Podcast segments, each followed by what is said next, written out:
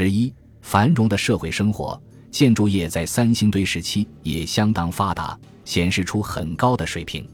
三星堆古蜀遗址在历年的考古发掘中，曾发现有大量的房屋建筑遗迹，揭示了在城区内外分布着密集的居民区。有的房屋基址十分宽大，而且五六间连成一组，已超出一般居室的功能。尤其是城墙的修筑，更是气势宏伟，工程浩大。联系到发达的手工业作坊和多次举行规模盛大的祭祀活动，则更充分反映了古蜀国城市文明的繁荣。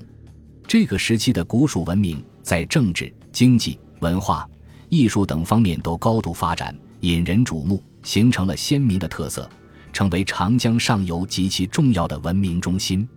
随着手工业的兴旺，也必将带来商品贸易及交换的发展。三星堆古城作为古蜀国的重要中心都邑，由于繁荣发达而声名远播。生活在这座城邑里的，除了以蜀族为主的本地居民外，可能经常还会有一些外来的族人。如渔夫时代从天堕纸的杜宇娶朱提梁氏女子立为妻，联姻建立的家庭就并非土族。后来的鳖灵也是外来的京人，杜宇乃自立为蜀王，号曰望帝。其后鳖灵取代了杜宇，禅让即位，号曰开明帝。他们都对古蜀历史产生过重要影响。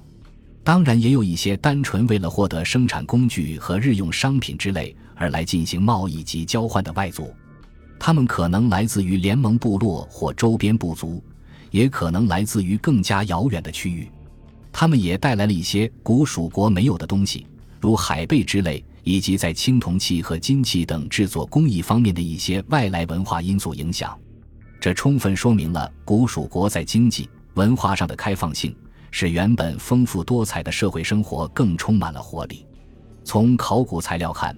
军事和征战在古蜀国可能很少进行，这与蜀族和联盟部落以及周边部族和睦相处有关。但三星堆出土的一些青铜戈明显的可用于实战，说明古蜀国建有军队。当时的兵器制造已有较高的水平和一定的规模，但军队的编制与规模则不得其详，恐很难用强大来形容。尚书墓室。说蜀王曾派军队参加过武王灭纣的战争。三星堆青铜造像中有戴盔和穿甲衣的造型，都是古蜀国建有军队的印证。其军事首领显然也属于统治者的行列。古蜀国的农副业也非常兴旺，从而提供了丰厚的社会经济基础。其主要特征是农产品的丰盛。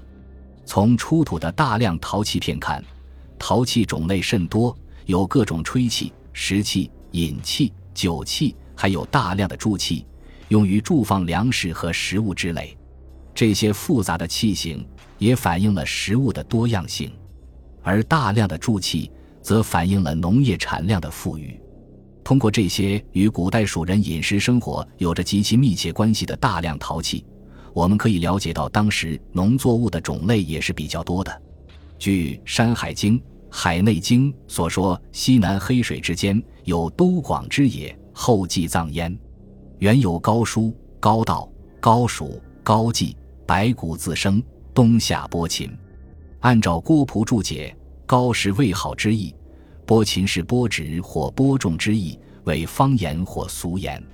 可知成都平原是物产丰饶之地，高叔、高道、高蜀。高季即是当时古蜀国的几种主要农作物，古蜀国的家畜饲养业也很发达。根据1996年对三星堆遗址进行的环境考古调查，经测量鉴定出土的大量动物骨骼中，以猪、牛、山羊骨骼为多，另外还有野兔等动物骨骼。三星堆出土的青铜尊肩部铸有三羊头，出土的青铜围肩外缘铸有四牛头。还出土有青铜水牛头和栩栩如生的青铜公鸡之类，这些都是古蜀国大量饲养家畜的印证。而牛羊的造型和残骸，则说明古蜀国的畜牧业也相当兴旺。考古资料告诉我们，新石器时代人们已经饲养了马、牛、羊、鸡、犬、猪六畜。随着农业的进步，家畜的种类和数量以及饲养的方式和技术亦大为发展。